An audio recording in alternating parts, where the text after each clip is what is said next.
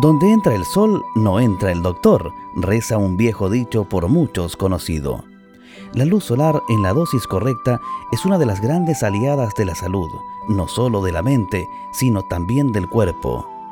Las investigaciones ya revelaron el papel fundamental en la producción de la vitamina D, responsable por el buen funcionamiento del organismo.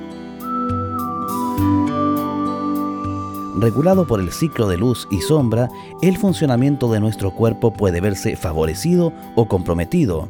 La revista científica The Lancet reveló hace algún tiempo que los cambios de luminosidad a lo largo del año alteran los niveles de algunas sustancias producidas por el cerebro, entre ellas la serotonina. Una de las principales orientaciones es que las casas tengan lugares con iluminación solar. En ocasiones, ha sido necesario remover cortinas, abrir las ventanas, subir las persianas para que los rayos del sol entren en los ambientes. Donde entra el sol, no entra el doctor.